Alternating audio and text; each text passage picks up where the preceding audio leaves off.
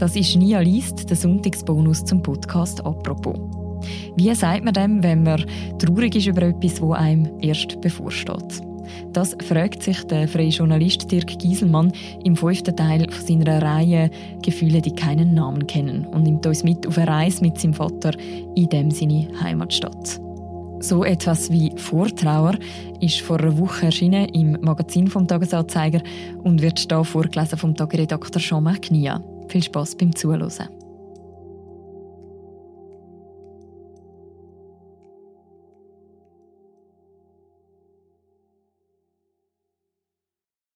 Gefühle, die keinen Namen haben. Teil 5. So etwas wie Vortrauer. Manchmal reden wir von der Zeit, manchmal von den Zeiten, und wir meinen damit das Gleiche, so unachtsam, wie wir eben sprechen. Aber Zeit und Zeiten sind verschieden. Die Zeit ist flüchtig, hat es eilig. Nie ist sie hier, schon ist sie fort, ohne je dagewesen zu sein. Immerzu vergeht sie, getrieben von sich selbst und unaufhaltsam. Jede Zukunft muss, Kaum ist sie Gegenwart geworden, sofort vergehen. Genieß die Zeit, sagen wir leichthin, aber das ist unmöglich. Ihre Anwesenheit ist eine Illusion. Auch die Zeiten vergehen, jedoch so langsam, dass wir in ihnen leben können, bevor andere Zeiten kommen. Sie vergehen gütiger, indem sie sich nur so weit entfernen, dass wir sie noch sehen können. Sie trösten uns über ihr eigenes Vergehen hinweg. Das ist ein Trost, der selbst schon traurig ist dann nennen wir sie Erinnerungen.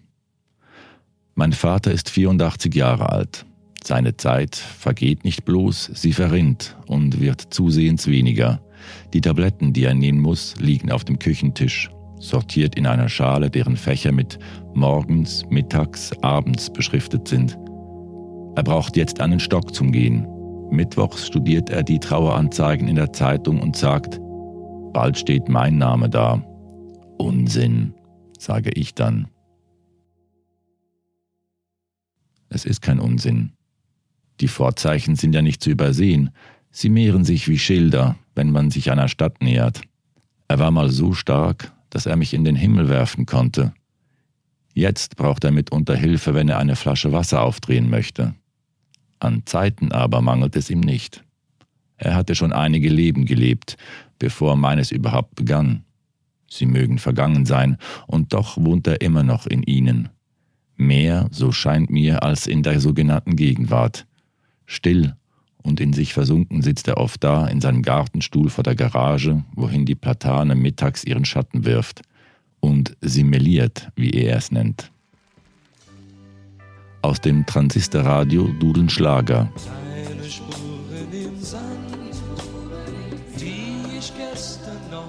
deine Spuren im Sand, die ich gestern noch fand. Dann blickt mein Vater ihnen nach, den Zeiten, die sich allmählich entfernen, bis auch sie einmal verschwinden, weil niemand mehr da ist, der sie noch sieht. Vor einigen Monaten hat er den Wunsch geäußert, eine Reise zu machen, zurück in jene Zeiten, in seine Heimatstadt, dorthin, wo er aufgewachsen ist.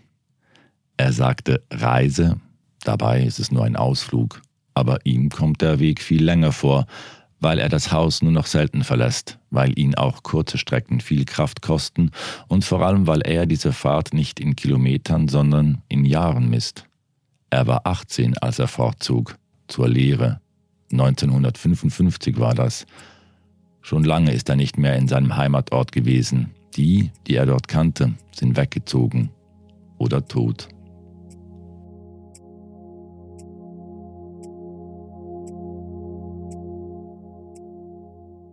Wir hätten die Reise vielleicht schon unternommen, an Ostern, an Pfingsten, aber wir haben sie immer wieder verschoben.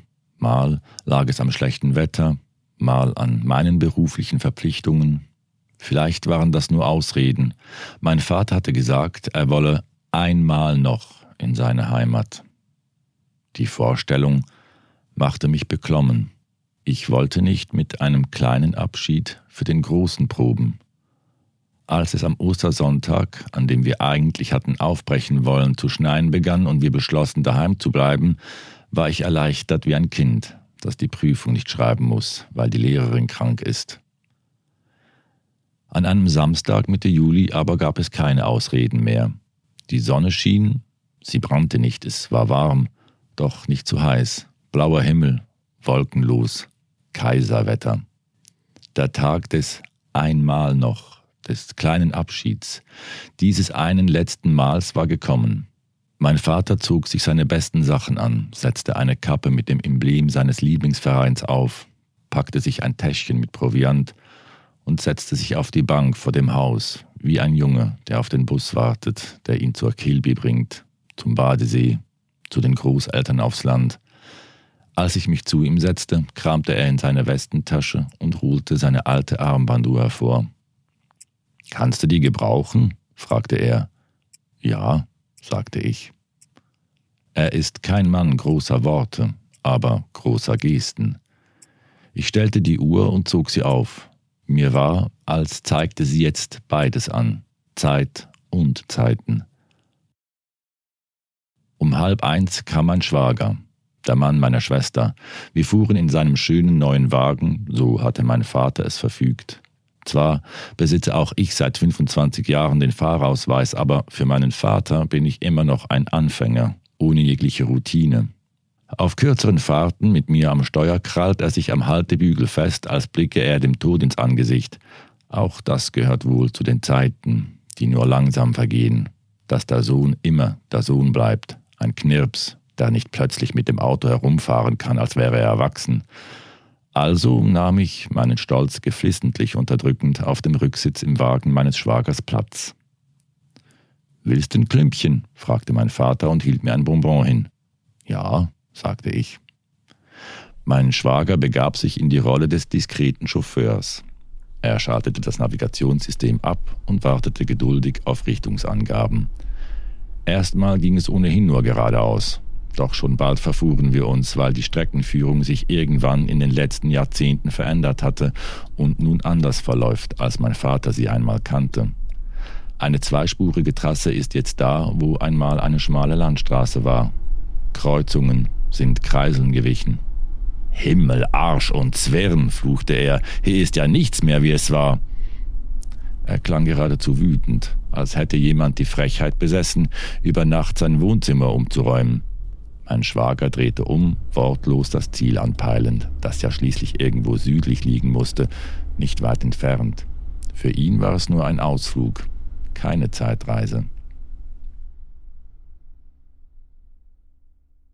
Zwar gaben die bekannten Ortsnamen meinem Vater die Zuversicht zurück, dass wir auf dem richtigen Weg waren, und doch sind viele Wegmarken verschwunden.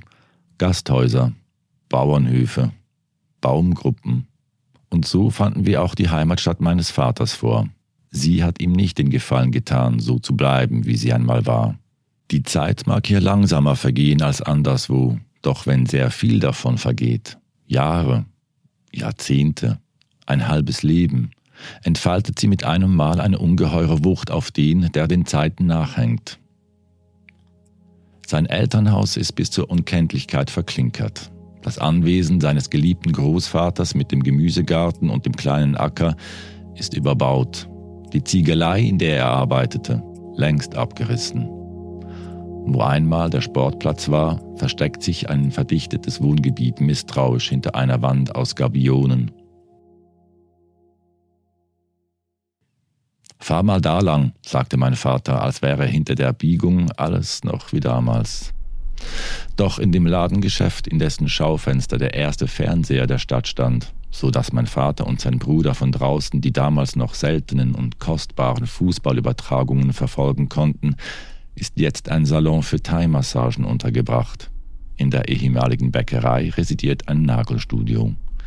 Die Zigarrenfabrik, in der meine Großmutter tätig war, ist eine Ruine.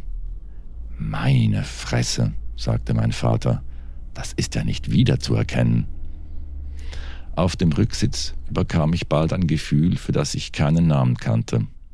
Während ich nach etwas suchte, das es nicht mehr gibt, mit jemandem, der noch da ist. Wohin waren wir bloß gereist? Zwei Jungen bummelten die Straße hinunter, einer trug einen Ball unter dem Arm, wie einst mein Vater und sein Bruder. In einer Tanne gurrte eine Taube. Wenigstens dieses Geräusch, dachte ich, ist noch das gleiche. Wie alt werden eigentlich Tauben? Im Wagen selbst herrschte Stille. Aus Verlegenheit zog ich die Armbanduhr nach. Wohl auch aus Verlegenheit begann mein Schwager durch den Ort zu kurven, den er gar nicht kennt. Und als wir vor der alten Möbelfabrik hielten, die ihrem Abriss entgegendämmert, begann mein Vater mit einem Mal zu erzählen. Hier habe sein Klassenkamerad Helmut, der Sohn des Besitzers, den Fußball durch das Fenster in die Fertigungshalle geworfen und das Spiel für beendet erklärt, wenn er auf der Verliererstraße gewesen sei. Dann lachte mein Vater, als wäre das gestern geschehen.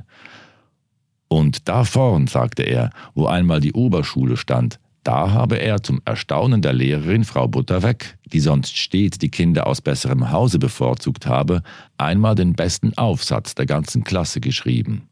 So schön war mein Wochenende. Und hier im Gemeindehaus habe er in der Aufführung vom tapferen Schneiderlein den ersten Riesen gespielt, weil er als Kind schon so groß gewesen sei. Behende lenkte mein Schwager den Wagen durch die Straßen. Ich schoss Fotos aus dem Stehgreif, ob die Häuser, von denen mein Vater sprach, nun noch existierten oder nicht.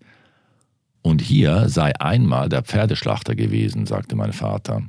Er habe jedes Mal, wenn er daran vorbeigekommen sei, mit dem Gedanken gespielt, die Tiere loszubinden und ihnen die Freiheit zu schenken. Solches Mitleid habe er mit ihnen gehabt. Hier habe sich dies ereignet und dort jenes. Hier habe dieser gewohnt, dort jener. Er nannte sie alle beim Spitznamen, als wären sie immer Kinder geblieben. In Erich Frieds Gedicht Vorübungen für ein Wunder heißt es, vor dem leeren Baugrund mit geschlossenen Augen warten, bis das alte Haus wieder dasteht und offen ist. Tatsächlich geschah hier im Wagen ein kleines Wunder. Mein Vater ließ die Stätten seiner Kindheit wieder auferstehen. Die Zeiten, die schon vergangen schienen, waren mit einem Mal ganz gegenwärtig. Frieds Gedicht endet mit Das Wiedererwecken von Toten ist dann ganz einfach. Am Ende unserer Reise besuchten wir die Widukindkirche. Die Legende besagt, der Sachsenfürst habe einen Wettstreit ausgerufen. In der Gemeinde, die zuerst eine Kirche errichte, wolle er sich zu Grabe tragen lassen. Deswegen stehe der Glockenturm frei. Man hat ihn später erst gebaut, um Zeit zu sparen. Ob Widukind hier tatsächlich ruht, ist umstritten. Aber mein Urgroßvater wurde hier aufgebahrt, meine Großeltern getraut mein Vater getauft und konfirmiert. Seither hat sich nichts verändert. Das muss man Kirchen zugute halten. Die Zeit ist ihnen gleichgültig. Für eine Viertelstunde setzte mein Vater sich auf eine Kirchenbank. Er simulierte, wie ich annehme. So, sagte er schließlich, stieß sich von den Knien ab und erhob sich. Jetzt können wir nach Hause fahren. Ja, sagte ich. Auf dem Weg nach Hause schwiegen wir. Mein Schwager kannte die neue Strecke jetzt und mein Vater musste keine Anweisungen mehr geben, die ohnehin auf verschwundenen Wegmarken beruht hätte. Er hielt ein Nickerchen. Ich zählte die entgegenkommenden Fahrzeuge wie früher auf langen Autofahrten, wenn mir langweilig war, aber es waren nicht viele Fahrzeuge, die entgegenkamen, und mir war auch nicht langweilig. Ich dachte über das Gefühl nach, das sich an diesem Nachmittag über mich gelegt hatte, meinen alten Vater in der untergegangenen Kulisse seiner Kindheit zu sehen, ihm zuzuhören und zu erleben, wie er all das dann doch auferstehen lässt. Einmal noch. Was hatte das in mir ausgelöst? Wenn es Vorfreude gibt, dachte ich, die Freude also auf etwas, das noch in der Zukunft liegt, dann war dies hier wohl vor Trauer. Die Trauer über etwas, das kommen wird, kommen muss eines Tages, auch wenn es nicht kommen darf, über den Abschied. Als wir schließlich das Ortsschild meiner Heimatstadt passierten, legte ich meinem Vater von hinten die Hand auf die Schulter, um ihn zu wecken und um seine Stimme zu hören. Das würde mich beruhigen, dachte ich. Und das tat es. Wir sind gleich zu Hause, sagte ich. Ist gut, sagte er. Ja, sagte ich.